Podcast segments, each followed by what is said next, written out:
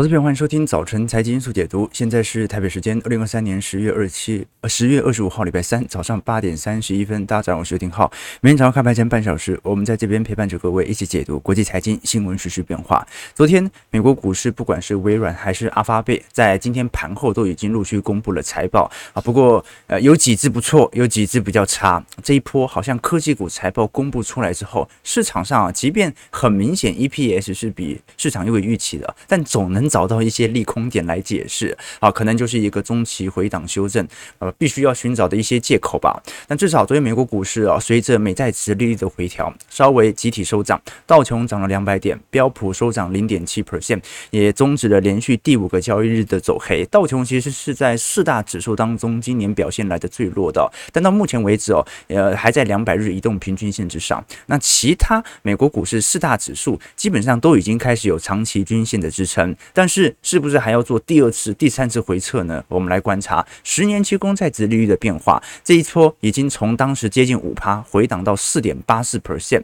当然，呃，昨天呢、哦，大概有五百一十亿美元的两年期公债拍卖，哎，结果反而市场的需求是蛮强劲的、哦。至少，呃，我们先不讲长债，至少短债层面蛮多人愿意持有的。反正就短期锁定利率嘛，那价格变动不是特别大，就稳稳的啊，把这五趴的报酬给拿走。现在两年。期的美国十两年期公债利率在昨天还上升了四个基点，来到五点一 percent。好，这个就是巴菲特在那种，你知道巴菲特为什么买那么多短债吗？就是因为现金水位上升太快，快到现在的股市机器他又觉得高，所以他已经从去年四季度以来几乎没怎么买过股票的。我们看到他买的一些呃日本股市，或者看到他买的一些房地产类股哦，那个买入的幅度哦，甚至都比他卖出的幅度来得少。什么意思呢？就是巴菲特从去年四季度以来啊，基本上是以出清股票居多，反而购买的股票数量并不多。原因就是因为巴菲特指标在过去两个季度快速堆高嘛。好，其实波克夏累积现金水位上行的趋势，从零八年以后就不断的加快。那怎么办呢？这么多的现金啊，那寿险业廉价的现金拿到之后，他发现无处可投，最终。买短期国债，先锁利喽，反正随时可以把国短期国债卖掉，而且不会有资本利得的损失，到时候再投回到股票市场。这个是巴菲特看起来目前所采取的做法。好，那么现在标普百指数当中啊，大概是四分之一左右的财报已经公布，大概一百五十家左右。那截至目前为止哦，有百分之二十三的标普百指数呃公布财报之后啊，百分之七十七以上是优于市场预期的，但是呢。呃，我们重点在于这几只大型全值股啊，因为现在小型股财报再好，可能也没有太大作用了，因为整个全值结构几乎完全被这些科技股所捆绑。在这样的角度底下，我们待会就来聊一下，到到底微软和阿发贝目前所公布的财报表现为何？但可以承认的一件事情是，本来在今年的股债替代效果蛮好的，结果在过去两个月突然是急转直下，债券市场的波动开始非常明显的影响到股票市场的心理情绪。我们可以观察到，从联总会开始紧缩周期以来，美国国债的恐慌指数，我们看到的 ICE 美银 MOVE 指数一直在上行。那公债的恐慌是可以理解，因为市场上。是就会怀疑这个，你一直抛售债券，联总会一直缩表，财政部又一直发债，那债券肯定会出现流动性问题啊！你抛那么多，你以为每个人都接得了吗？所以 MOVE 指数，我们看到白色线的上移是可以理解的。虽然它没有来到三月份的危机，但是现在的债券价格这么低，也很容易有市场的恐慌发酵。只不过呢，蓝色线也就是股票市场的 VIX 指数，你看在过去三个季度几乎没有太大影响，一直到本季度。才有比较明显的拐头上弯，也就是说，现在是债券的波动、债券的恐慌，慢慢的传导到股票市场身上。OK，那在这种状态底下，过往我们认为股债的替代效果，这两年真的是不太 不太容易出现的。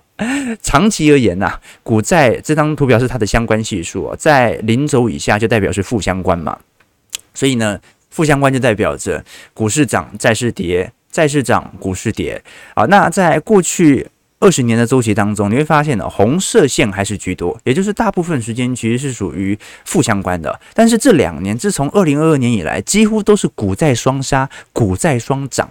所以我们要观察一下，到底这一波标普百指数，你看前波从三月份到今年六月份哦，是股市大涨，债市重跌，原因来自于股市大涨，来自于对于经济复苏或者对于经济前景没有这么悲观，反而对于 EPS 的获利拉抬有一个更前瞻的预期，那么当经济越好，通膨越难下来，联总会必须要采取更强硬的紧缩政策，使得十年期国债价格持续走跌。诶，那现在呢？现在是诶，股票市场 EPS 感觉开始做一个适度估值的均值回调，但是国债还在杀，所以美债的波动度在过去几个交易日，我们以 iShare 交易所所统计的十天波动率已经比追踪标普五百指数 ETF 高了百分之十五啊！也就是说，现在债券的波动比股市来得大。本来配置债券的用意是为了要使得市场上的资产波动的风险系数能够降低，结果现在债券自己波动比较大啊！这个是今年呃比较难得见到的一个迹象啊！但是我觉得长期而言，它的结构并不会太大改变。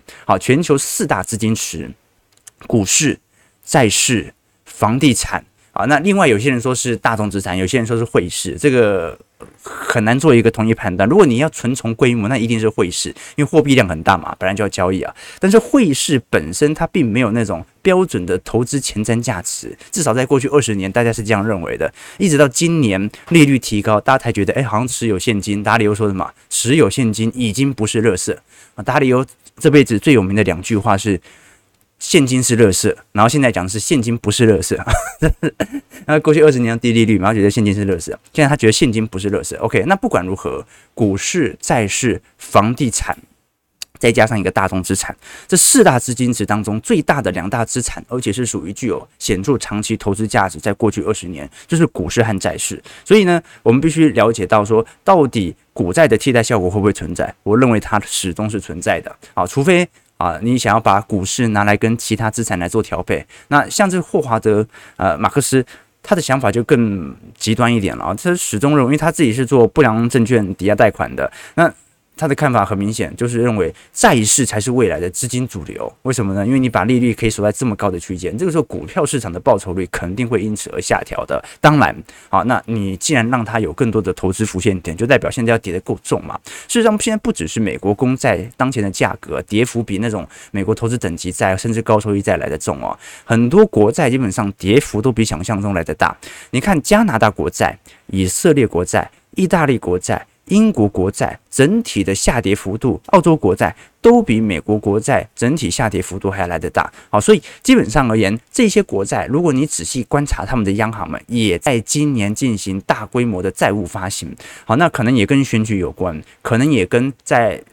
新冠疫情之后，债务的大幅累积有关。那么，最好解决债务的方式有两种。第一个就是显著的高通膨，你借由高通膨的增长，把你的债务给稀释掉。原本我在二十年前欠各位两百万，现在的两百万，现在还你两百五十万好了。现在还你两百五十万，跟当时的两百万，哪一个比较贵？啊，当然是二十年前的二两百万，它的购买力比较强大嘛，所以呢，等同于通膨把我的债务给稀释了，这是第一种方式，稀释债务的方式。那第二点呢是，如果我过去的债务还是累积速度过快，那短期内我能够解决的方式是什么？那只好借新债还旧债喽，赶快发行新的债券来还过去的债券，来去支付我原本应该去进行的移转性支付。OK，所以基本上供给量在全球的债务规模当中，其实在二零二三年，即便是高通膨。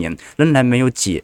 这个趋缓的感觉啊，基本上还在高速的增高当中，呃，基本上就仅次于二零二零年了。OK，但是呢，我们也知道，美元虽然在昨天有适度的回涨，但到目前为止啊，大家比较观察的重点是，美元在短期内的高点会不会随着十年期公债殖利率短期内的高点开始有所回调？我们可以观察，其实美元指数已经有开始适度要跌破这条上升趋势线的感觉了。美元指数这一波其实上行的趋势蛮符合技术线型的底底高，非常漂亮的多头格。格局，可是我们过去跟投资朋友聊过，我们把 DXY 也就是美元指数拿来跟 NSCI 全球股票市场来进行对照，会发现呢，按照过去两年的表现，当美元指数在短期内见高下滑以后，反而容易形成股票市场的低档。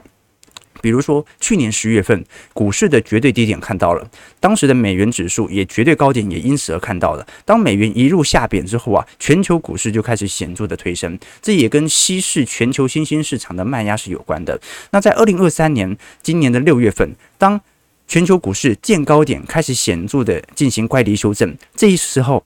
美元指数反而开始有显著的向上区间，所以如果这一波我们又重新看到美元指数，哎，随着十年期公债殖利率见顶下滑，是不是代表着本轮的中期调整、中期回调能够适度的这个修正呢？那当然啦，短期内我们还是必须观察市场情绪的变化，股市的行情到底是如何产生的？当时科斯托兰尼讲过嘛，股市呃的股票行情等于货币加上心理预期。货币对于股票市场呢，就像是汽油对于引擎。如果市场没有剩余的钱，就没有人买股票嘛，行情也不会上涨。那么按照目前的逻辑，虽然联总会在缩表，但是呢，第一啊，不是所有央行都在缩表啊，有很多央行正在撒钱。比如说啊，这两年你虽然看到美元看起来是越来越少了，可是人民币越来越多了啊，日元也越来越多了，因为这两大央行都在撒钱，所以以总货币量来看，不一定是减少的。那第二点是。就算就目前为止哦，联准会看起来在缩表，但联准会因为已经针对美国目前银行体系采取了一切必要的流动性提供，也就是说，照来讲。按照目前的格局，M two 基本上从实质变化量来看，它是没有减少的，大家并没有因此而减收多少。但是呢，大家不买房，不做太多利率型的借款，这是真的。OK，所以这是货币对于股票市场，它可能有伤害，但是伤害没那么大。那第二点就是心理预期了，就说没有货币的话。股市不会有变化，但是我们还是必须考量到大众心理预期。投资人对于市场的预期是负面的，就没有人买股票；是正面的，股市就很容易进行拉抬。那么货币和心理预期都呈现正面的时候，股市就容易进入到大涨。比如说在二零二零年末，货币撒出来了，心理预期觉得新冠疫情最惨也就这样了，这个时候预期开始显著的拉升，这个就是属于主升段。那现在呢，就是属于货币这个层面呢、看起来是属于中性的，就它虽然在缩表，但没收多少钱。心理预期它反映的是针对当前财报有没有符合过去几个季度的预期。那待会我们就从微软和 Google 的财报来做一些追踪。但我们可以观察，至少市场针对当前的利率预期哦，其实并没有想象中来的这么悲观啊、呃。大家也观察到了，最近不管是比尔艾克曼哦，还是这个债王冈拉克啊，都提到说对于未来经济前景的堪忧，而这个经济前景的堪忧，恰恰就。就是针对这些美债空头部位的回补哦，所以我一直跟投资朋友分享过，真的那种极度看坏美债的投资人，他通常是极度看好未来经济发展、经济前景在未来几个季度的投资人。啊，你不可能一边看好现在哎看坏美国的股市，一边又看坏债市，因为它的替代效果，你就要期待它要股债双杀或者股债双涨嘛，这个难度有点高，因为股债大部分是属于比较有明显著的这种替代关系的，那现在你又认为呃就。股市即将大好，然后呃，在呃，股市即将大坏，债市也即将带坏，那有点难度嘛。所以呢，市场上的确在短期内。针对现在利率的回调，它对于股市有一点冲击是正常，因为认为你经济表现可能没这么好了嘛。我们可以观察三十年期现在房贷利率啊，高盛的预估值是现在来到接近八趴的极端值之后啊，会开始陆续的回调，并且呢，伴随着在今年房市价格的下跌，开始在明年进入到房贷利率的下滑阶段。那当然，高盛的理由，第一个是目前房市交易量是极低无比，目前美国房市交交易量大概仅次于零八年的表现，那很明显。啊，零八年当时是股灾呀，啊，是金融海啸。今年也不算股灾，今年也没有金融海啸，但今年没有人买房啊，这说明高利率对于房市的冲击等同于金融海啸啊。不过呢，高盛也提到了啊，但是现在的问题在于，我们居然观察到美国的房市交易量在收缩的情况底下。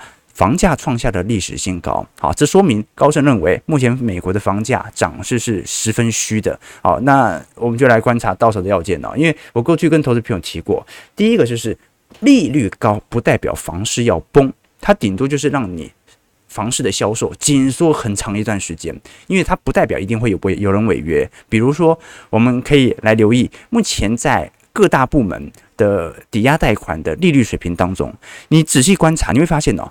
多数人现在持有房贷利率水平大概都集中在左偏的位置，也就是二点七五到三个 percent。每个人买房，因为美国采取固定利率嘛，都是二点七五到三个 percent。你的房贷利率早就锁定在那边了。那你有没有人在六趴以上买房的？有，但是数量并没有想象中来得多。所以在这种状态底下，第一，房市不太可能出现全面违约。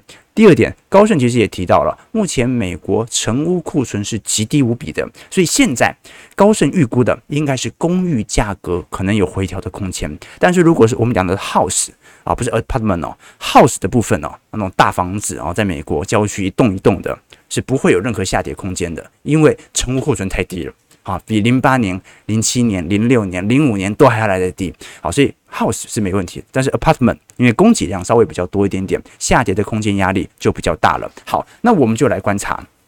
这个对于利率的冲击，对于经济的预期，大概到第四季，可能到明年一季度公布四季度的 GDP，才会有真正那种消费上的衰退和冲击。现在短期内，当然还是看这些科技股的财报。本周我们叫做七姐妹嘛，七姐妹就是微软、Google、Meta、Amazon，还有其他几只，至少是这四只会提前先公布当前的财报。好，那我们过去跟投资朋友聊过嘛，啊，刚才聊到那七只姐妹嘛，就呃苹果、微软、Meta、Amazon。阿法贝、辉达和特斯拉这七只呢，啊，今年公司的市值总增长是四兆美元，但大概是 NSCI 当中哦三千家大中型企业的整体指数哦。那如果没有这七家公司的贡献呢，今年全球股市是下跌的。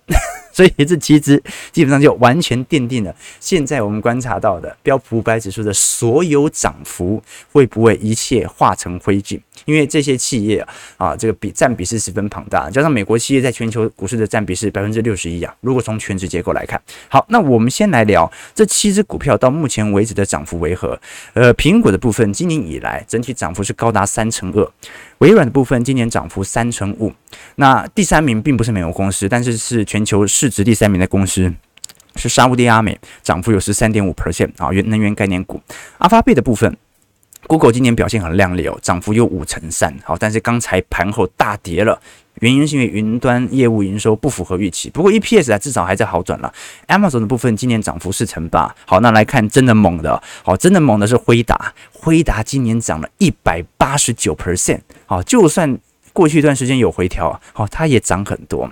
好，那最丑是脸书 Meta 啊，这样一个呃以受到资本总结而进行获利拉升的公司啊，今年涨幅都有一百五十五 percent，所以你看。前七大全值股，它的表现有多亮丽？好，那波克下的部分，今年 A 股的部分涨幅有八点三六 percent，表现还可以。但是你也观察到了，这个金融股、传产股啊，这个涨幅跟科技股是没办法比较的。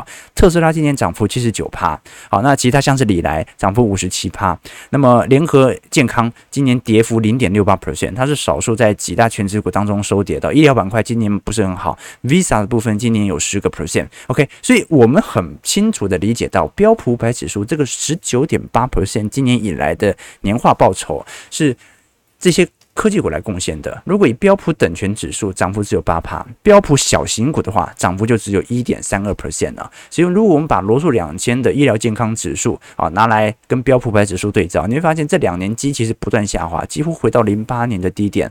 那如果是把大型科技股拿来跟那些呃 IPO 那种还没有正式盈利的科技股的估值来做比较，它基本上早就已经创下历史新高了。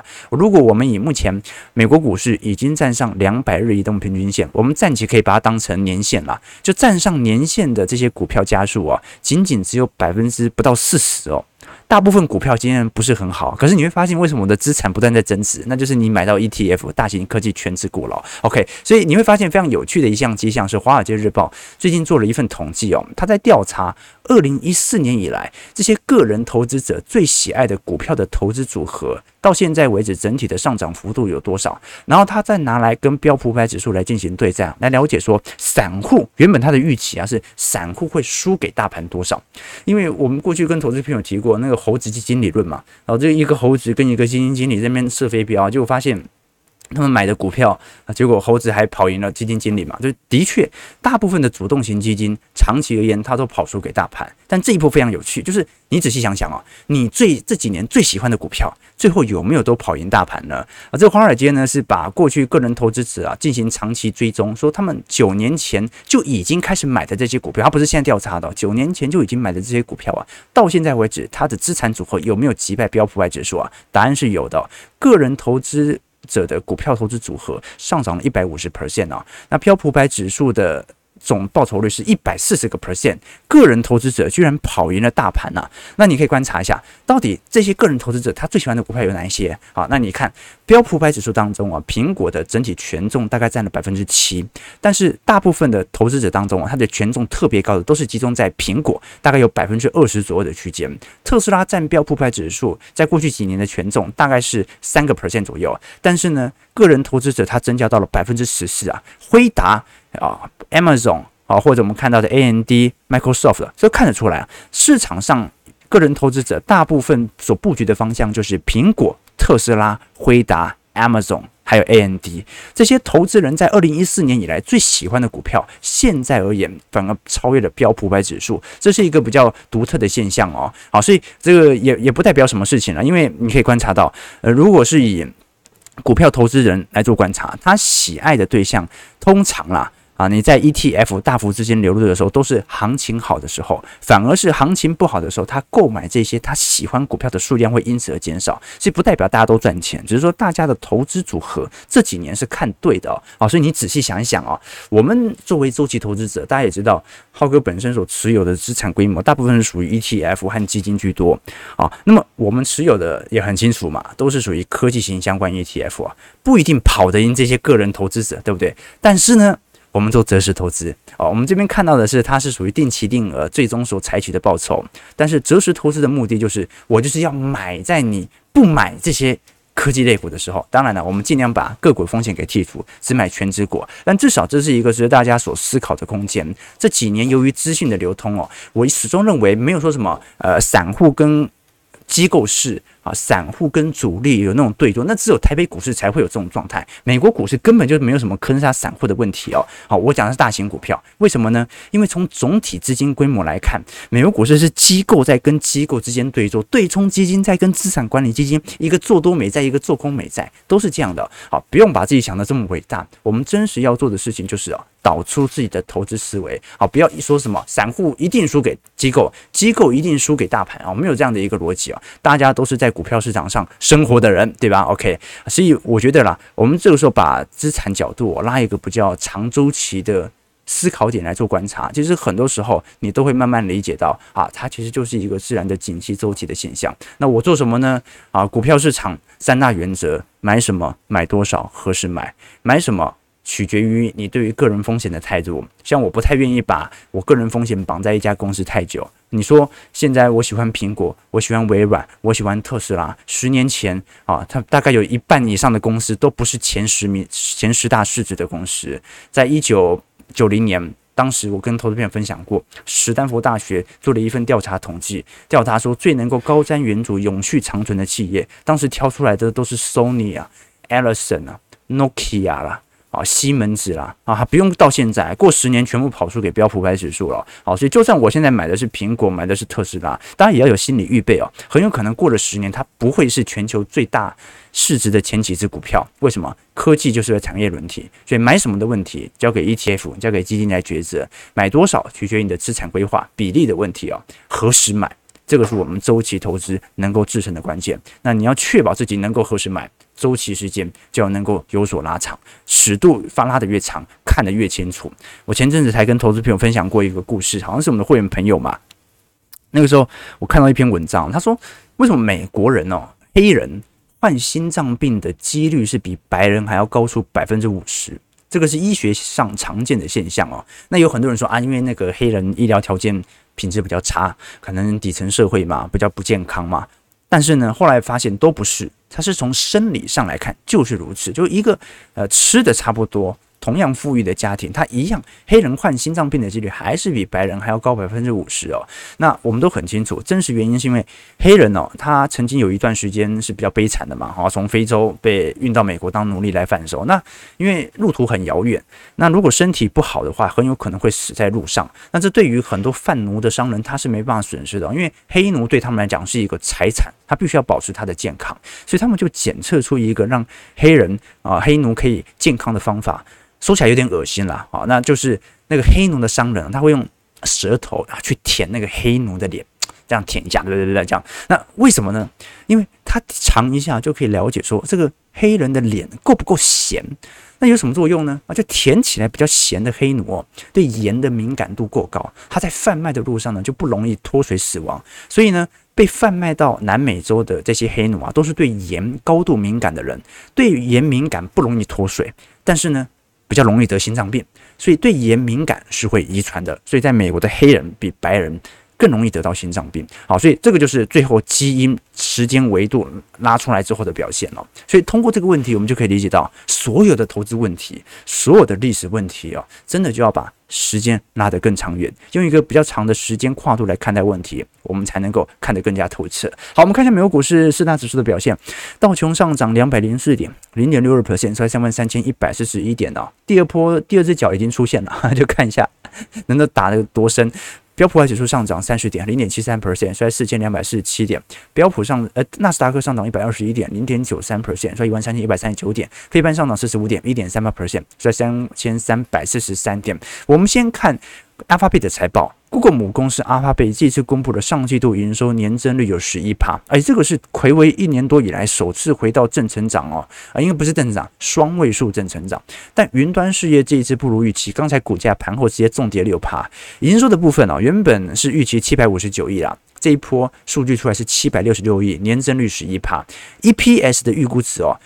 本来预估是一点四五块，这次出来是一点五五块，年增率也有四十六趴。所以你光从财务数字来看，其实 Google 这一次公布的财报很亮丽啦，我觉得很亮丽。但是呢，在几大平台当中，你看 Google 搜寻引擎的业务，年增率十一趴，YouTube 就算现在是后疫情时代哦，年增率也十二趴，也高于预期。Google Cloud 哦，呃。目前年增率二十二趴，总 T T A C 我们讲的总流量的获取成本啊，年增率有七个 percent，所以阿巴贝到这个季度的财报为止表现是非常不错的。只不过呢，它在云端业务的部分哦，老实说，成长幅度虽然高，但是因为这个部门呢，在今年元月份裁员裁人人数蛮多的，全球大概有百分之六的 Google 员工被裁员了嘛，大家在各大部门都有看到相关的新闻啊，所以虽然省掉了部分的成本费用啊。但是市场会观察云端部门现在跟亚马逊的竞争是如火如荼的发展，而现在大部分的市占率是被亚马逊给拿下来的。那如果阿发贝呃不 Google 本身在云端业务的营收，或者说它由于成本的总结，会不会丧失未来竞争的力道？所以股价稍微下跌了一点。不过我们来观察一下啦，因为我我不认为有这么惨啊，因为。每一项数据都优于预期啊！好，这所以像股价回跌不需要理由的嘛？OK，短期的股价波动真的没办法来做观察。那微软的部分一季度的营收这次是五百六十五亿，净利润同比增长百分之二十七，一样。这些科技股的绝对低点已经度过，三季度的财报比二季度好，二季度的财报比一季度好，一季度的财报比去年四季度的绝对低点来的靓丽。那低季度营收。而第一财年的这营收是五百六十五亿，比去年同期的五百零一亿大概增加了十三 percent 左右。那如果你不计入汇率波动的影响力，同比增长反而是十二趴，稍微低一点点。但至少从每股盈余的角度来看，二点九九块也比去年同期的二点三五块增长了百分之二十七。微软这一波所公布的财报也非常亮丽。OK，所以呃，我们必须这样承认啦，就是说市场有它的解读层面，但是很有可能只是一个中期回调的借口。不管如何，现在我们所关观察到的美国股市科技股，至少从趋势来看，本季度没有太大的意外。今年三季度还是赚的比二季度多，二季度还是赚的比一季度多。那可能市场过去有一个过度估值的要求条件。你看，嗯，Google 涨了五成啊，啊，那可能给你比较高的要求，适度的回跌，但是这个上行趋势应该是不会改变的。为什么？因为获利的确还在增长当中。OK，给大家的一些思考点。好，早上九点钟，呃，我们最后来聊一下整个陆股的变化。昨天呢，哦，A 股市场哦，在全球股市哦稍微盘整的阶段当中哦，再创今年新低了哦，这一波沪指杀得很重啊，陆股破底了啊，破底了。那么很明显的有几个原因。第一个是在过去一段时间啊，大陆突然紧急增加啊，尤其是央行主动进行 ETF 市场的操作购买，好，就是现在大陆央行其实跟人民银行跟日本央行有点像哦，居然已经跳下去去买证券了啊，就开始买 ETF 了。那第二点呢是昨天入媒不是披露嘛，中国官方对于鸿海集团旗下的富士康开始查税，那其实工业富联已经呃跌了很多天了啦，那现在呃。的确，中国政局就是有这样的一个风险存在，我们也不宜多说什么啊，只能说现在整个市场的行情对于中国市场的资本外逃，呃，量能是比较显著一点的。那我们当然很清楚啊，这个政治面它的干扰是一回事哦，但是实质面的干扰还是来自于中美利差的扩大，这跟台美利差扩大引起的台股资金外流是有关的。现在美国整体十年期公债殖利率大概接近已经。呃，四点八到五趴以上了嘛？那么美中国的整体国债收益率哦，大概一直保持在接近两趴到三趴左右的水平。所以你把美国十年期公债减掉中国十年期公债啊，中间的套利空间就会存在了。好，如果你是一个中国投资人，你的资金又能够自由移动的话，那你会做什么事情呢？假设汇率短期内没有太大变动，你肯定是把人民币啊拿去大量的去购买美债嘛。啊，以此来赚取中间的利差，为什么？因为你。投资后进国家，照来讲，你是期待它有更多的殖利率报酬的。结果现在后进国家殖利率报酬比发达市场的美国还来得低，所以这个是很自然的资金移转的现象。那第二点，市场上呢，真实的利空啊，是因为从本周开始哦，中国人行已经开始大量的买入交易型开放式的指数 ETF 啊，那包括像是工商银行、农业银行、中国银行、建设银行的 A 股股份哦，在未来六个月都会持续的增持哦，所以基本上并不是说人行主动。购买了，所以人行只是在二级市场当中啊，持有这些大型国企银行的股票，它会开始借由不同的，不管是基金的方式，还是借由国有银行的方式交叉持股的方式哦，主动开始救场。啊，他把你不要的 ETF 全部买走了。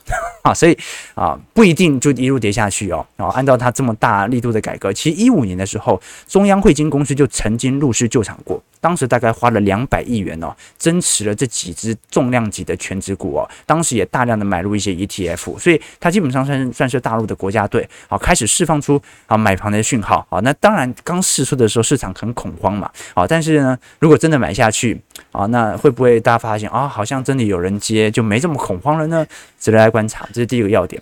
第二个要点呢，中国的痛嘛，中国现在经济的三驾马车，出口、投资、消费，其实都在收缩当中。出口的部分哦，要看今年下半年的复苏的进程啊，因为你看台韩。基本上出口都已经开始好转了，所以中国的出口好转在下半年是一个大概率。只不过呢，由于联总会的持续加息，使得全球外贸萎缩之后啊，加上呃对于中国的一些制裁啊，就是它的复苏力度可能也不像一五年到一六年那么快了，因为有很多产能被移交到印度和越南去了嘛，所以出口的压力会增加。那投资方面的部分呢，我们讲的是固定资产投资啦，就讲的房地产投资哦。这一波老实说，它能够使出的政策都已经使了，除非除非你就。把利率直接降到零了，但这难度不是难度，其实有一点高了。房地产长期下跌的一个讯号，就是年轻人对于买房的概念已经产生了改变哦。你主动去看很多呃中国呃小散户啊，在他们的一些股票版啊讨论的讯息，都会发现一个现象哦。好，我们这个现象不是说啊，我只看。存留下来的留言哦，而是说啊，很多人的现象是对于买房的观念真的已经产生了根本的改变，他已经接受了租房也是可以过一生的概念了。好，这个我以前问过我一些嗯，在清大有一些那个日本的交换同学嘛，虽然交通呃这个沟通有一点问题哦，但是呢。他们基本上都有说到说，这个租房结婚没有什么大不了的，在日本是一个蛮理所当然的一件事情啊。OK，所以呃，有时候是整个心理市场情绪的转变。那么，如果只是这种心理市场情绪的转变，它可能会造成房地产的疲惫，但它不代表着它不会把手上拿到的钱拿去进行消费哦。日本虽然可能经历了三十年的萧条，但只是总体来看，它当时的泡沫吹得大了。日本到目前为止还是全球第二大的经济体，对吧？啊，它经济也量能也没有差到哪里去。OK，所以我我就我举个例子，大家还记得那个蜡笔小新吗？蜡笔小新不是有一幕那个是因为蜡笔小新，我就是一九九零年代的动画嘛。那个时候日本的房价泡沫不是来到最高点嘛？然后呢，广志吧，对，广志当年就在一九九零年啊开始背了房贷。他是在日本埼玉县的春日部市嘛。